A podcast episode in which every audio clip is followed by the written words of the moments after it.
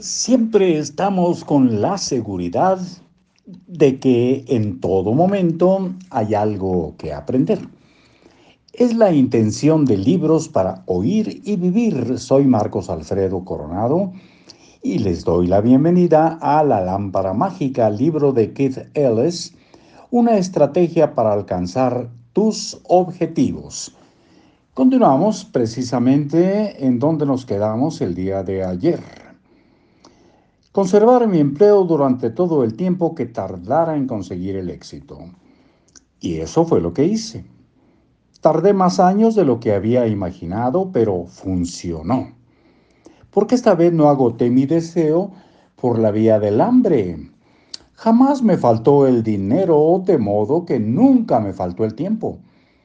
Dispuse de todo el tiempo necesario para hacer de mi deseo una realidad. De modo que eso fue lo que sucedió.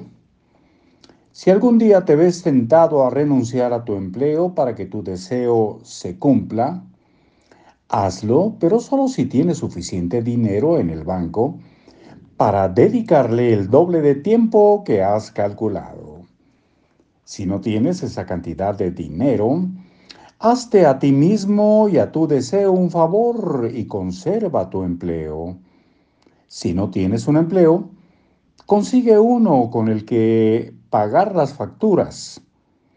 No pienses en ello como si renunciaras a tu deseo. Piensa en ello como un financiamiento de tu deseo para que no tengas que renunciar a él. Tu empleo te puede procurar todos los recursos que necesitas para trabajar en tu deseo durante el tiempo necesario para convertirlo en realidad. Puede que desear en el tiempo libre no sea la solución, no sea la solución ideal. Puede que no te conduzca a donde quieres ir con la rapidez que quisieras, pero te llevará ahí más rápidamente que si careces de dinero. Y verdaderamente funciona.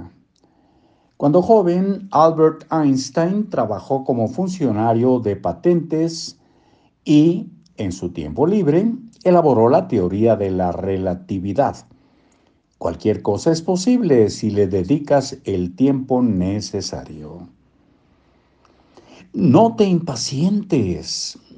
Una vez que te hayas dado el tiempo suficiente para hacer realidad tu deseo, no te impacientes, no te precipites relájate y ponte a trabajar con la confianza de que tienes todo el tiempo necesario para hacer de tu deseo una realidad. Yo me siento muy presionado y menos productivo cuando me tengo que dar prisas para trabajar en algo. Pero cuando me doy el tiempo necesario, me relajo y la calidad de mi trabajo mejora. Me siento más creativo y con más energía y avanzo más rápido. Más aún, disfruto de lo que hago, disfruto de casi cualquier tarea siempre que no tenga que correr para acabarla y empezar la próxima. Incluso las tareas como lavar platos y recortar el césped pierden su carácter monótono cuando me permito tomármelas con paciencia. Al tomarlo con paciencia me permito disfrutar de lo que hago.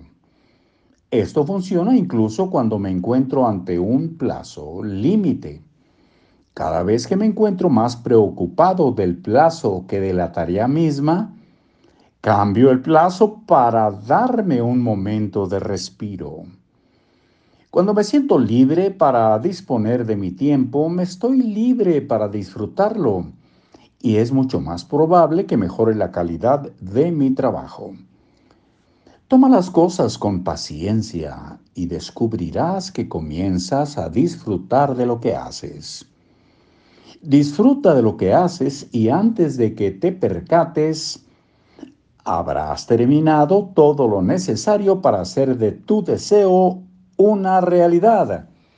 Mañana el capítulo 10, la gestión del tiempo, la administración del tiempo. Hasta entonces.